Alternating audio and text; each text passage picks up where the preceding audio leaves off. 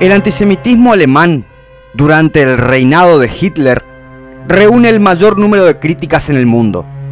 El horror vivido dejó un mal trago en todas las naciones del planeta. Pero, como muchas cosas que pasaron, que se niegan, ocultan o se ignoran, ese antisemitismo del Kaiser fue solo la punta del iceberg. Detestar al judaísmo en esas épocas era propiedad de muchos países. Antes de impulsar el proyecto nazi denominado Solución Final de 1941, a fines de asesinar a los judíos, el Tercer Reich pidió al resto de la humanidad darles asilo. Se los estaba echando de sus tierras. A esto, los demás países se negaron categóricamente, utilizando mil y una excusas, lo que indica que los culpables de la muerte de ese pueblo no fueron solo los nazis, sino los silencios de los funcionarios que negaron refugio a los mismos. Este tema es analizado en el libro El rechazo mundial a los judíos de Daniel Muchnik y a él nos referiremos en este momento. Un año y algunos meses antes de que se iniciara la Segunda Guerra Mundial, Franklin Roosevelt, presidente en ese entonces de los Estados Unidos, convoca a los plenipotenciarios de los demás países a asistir a una conferencia que duraría unos cuantos días y se realizaría en la ciudad francesa de Evian-les-Bains, en el lujoso Hotel Royal, donde, luego de unos años, un conserje aseveraría que esas personas muy importantes que estuvieron aquí y todos los delegados la pasaron muy bien. Hicieron cruceros de placer en el lago, apostaron por la noche en el casino, tomaron baños termales y recibieron masajes. Esos representantes de los 32 países invitados se reunieron con la idea de buscar una solución al pueblo judío ante el acorralamiento que venía sufriendo con el emergente gobierno nacional socialista alemán. Si es que hubo o no buenas intenciones, las mismas hoy en día no importan, pues no encontraron ni buscaron solución alguna. Suiza fue el país anterior en recibir la propuesta de sede antes que Francia, pero por las conexiones financieras que tenía al parecer con el régimen alemán, curiosamente decidió rechazar la oferta. Esta sordera intencional que se manifiesta con este hecho es la política que, aproximadamente utilizaron los demás países para sacarse de encima esta responsabilidad, anexado a las promesas de salvamento que nunca se concretaron y trámites paralizados en manos de políticos corruptos que exigían grandes sumas de dinero para otorgar visas, muchas veces falsas. Pocas excepciones a esta regla se dieron en el planeta, y aunque cada país determinaba sus condiciones de ingreso, muchos judíos pudieron salvar sus vidas escapando hacia aquellos.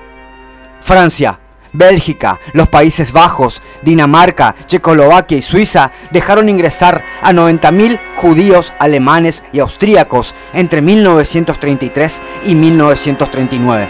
Entre 1938 y 1939, 85.000 se refugiaron en los Estados Unidos, hasta que, como era de esperarse, el gobierno impuso límites a esos ingresos. Un caso ejemplar de racismo rígido e inhumano fue el rechazo que efectuó Cuba y Estados Unidos a un barco con 900 refugiados judíos, que será tema central de un próximo video de este canal.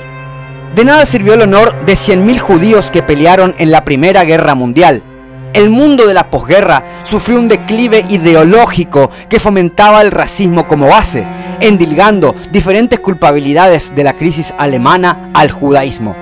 Ese odio recibió la propaganda mediática necesaria para conformar, muchas décadas antes de la asunción de Hitler, el antisemitismo en el mundo. Se idearon planes para evacuar, o quizás para deshacerse del pueblo judío, instalarlos a todos en Madagascar y Guayana. Proyectos cajoneados que salieron un poco a la luz, pero nunca se concretaron.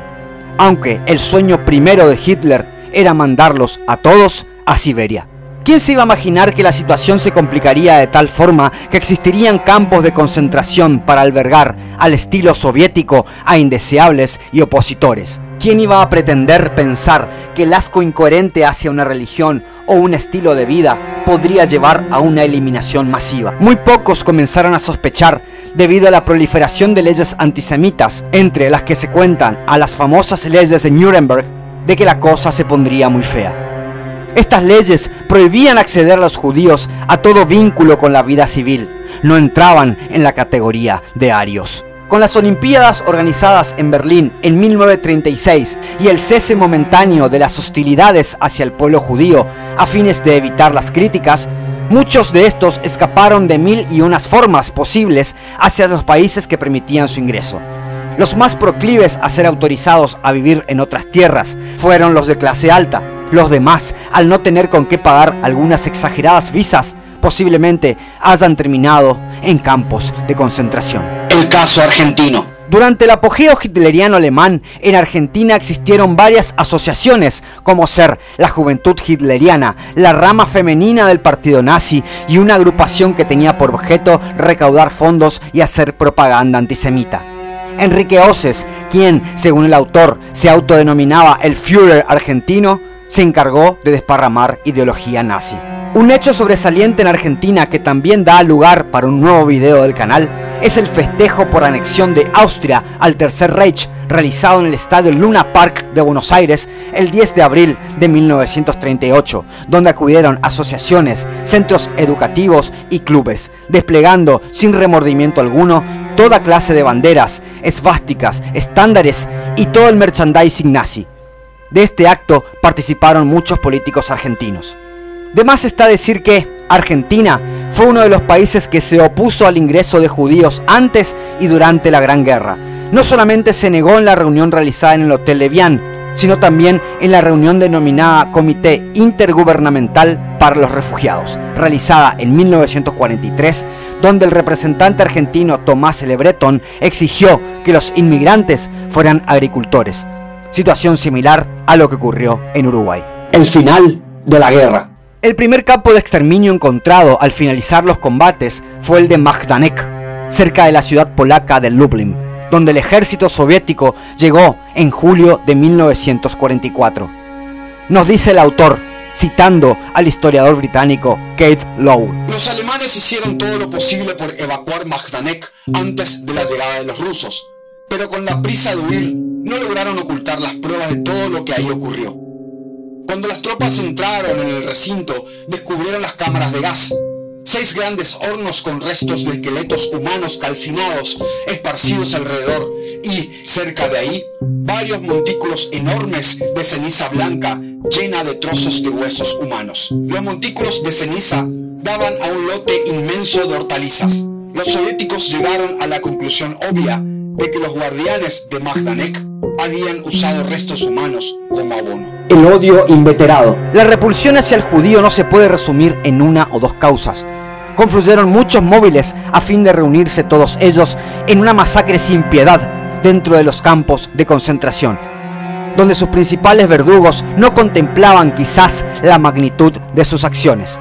Diría al respecto Rudolf Hoss, comandante de Auschwitz, en su autobiografía, que, al levantarse por las mañanas, desayunaba junto a su esposa e hijos, dejando a los chicos, después, a cargo de una institutriz.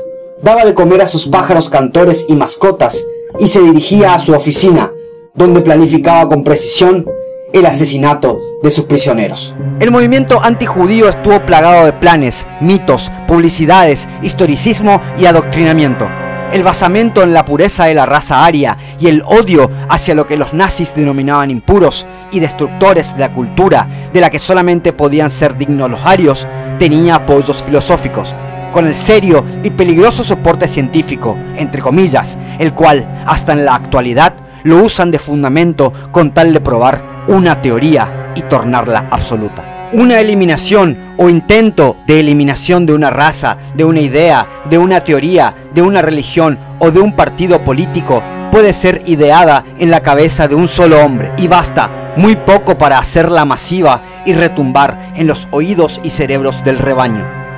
Comprar, extorsionar o persuadir al ente que domina la opinión pública.